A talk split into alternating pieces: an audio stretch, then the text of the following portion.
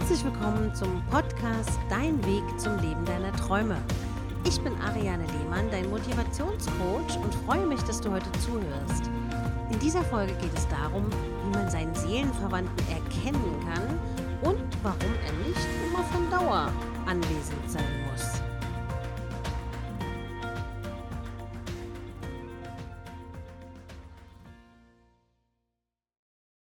Erkenne ich den Seelenverwandten? Ist es gerade in, den Seelenpartner zu haben oder finden zu wollen? Oder steckt mehr als eine Mode dahinter?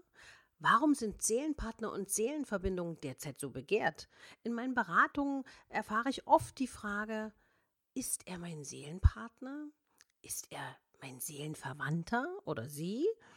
Ich glaube, dass Menschen nach Anerkennung, Liebe, Wertschätzung, Vertrauen suchen. Und jeder von uns ist ein soziales Wesen und wünscht sich in erster Linie angenommen zu werden.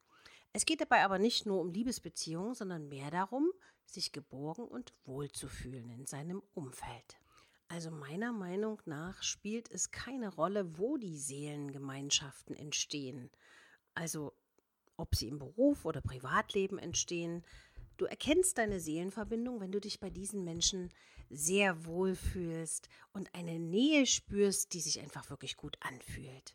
Oft sind diese Menschen diejenigen, die dir Impulse für dein Leben geben, damit du dich weiterentwickeln kannst. Sie geben dir auch das Gefühl der Zugehörigkeit. Quasi die Seelen finden sich. Meistens finden sie sich zum Beispiel in Freunden, die zu dir stehen und schon jahrelang an deiner Seite sind. Seelenverbindungen können aber auch sein von Menschen, die nur für eine gewisse Zeit in deinem Leben eine Rolle spielen und nach erfülltem universellen Auftrag wieder gehen. Das können auch verwandte Seelen sein. Das kann zunächst sehr schmerzhaft sein, wenn sich Seelenverwandte ineinander verlieben und auf einmal ist Knall auf Fall die Beziehung zerstört. Da hilft dann nur noch der Gedanke, dass womöglich alles im Leben einen tieferen Sinn hat. Wir Menschen neigen zwar alle dazu, gerne festhalten zu wollen, was wir lieben und was uns gut tut, aber auch wenn wir uns noch so sehr bemühen, Gottes Plan für unsere Seelen siegt immer und ist eben manchmal ein anderer. Seelenverwandte können auch deine Familie sein, obwohl nicht nur Gleichheit und Ähnlichkeit eine Rolle spielt, sondern oft auch die Unterschiedlichkeit Harmonie und innere Ruhe bringen kann. Wenn du in deinem Leben zu den Glücklichen zählst, einen Seelenverwandten getroffen zu haben, dann weißt du um das tiefe Gefühl, was dich mit diesen Menschen verbindet. Vor allem die Liebe verbindet die Seelen und tut unglaublich gut. Man lacht zusammen, träumt zusammen, erlebt zusammen, aber man kann auch streiten und hat im Inneren immer wieder das tiefe Gefühl, dass es genügend Gemeinsamkeiten gibt.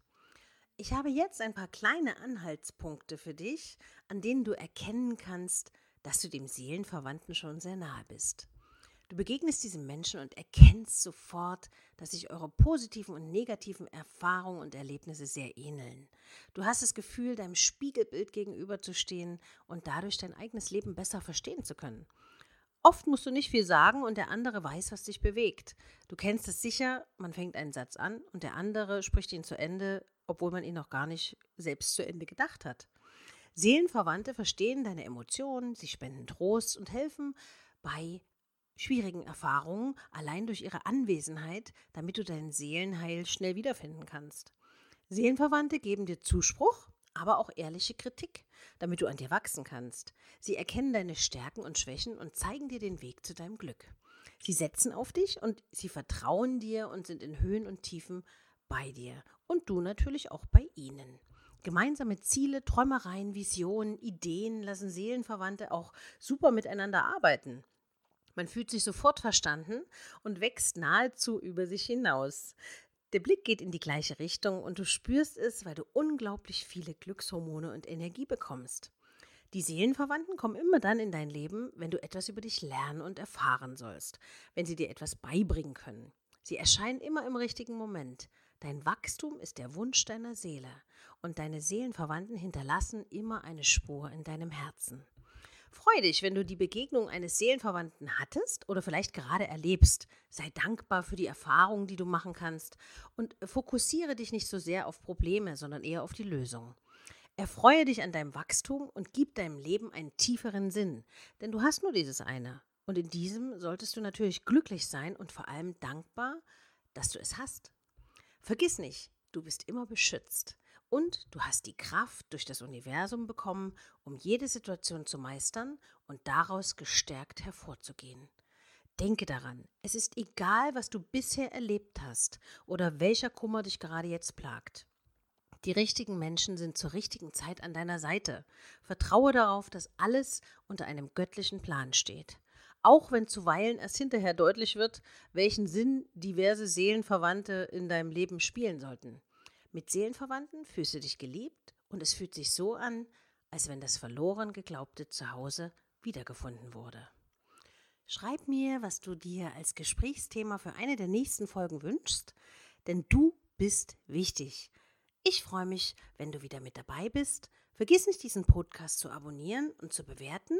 Du findest mich auch im Internet unter www.ariane-lehmann.de.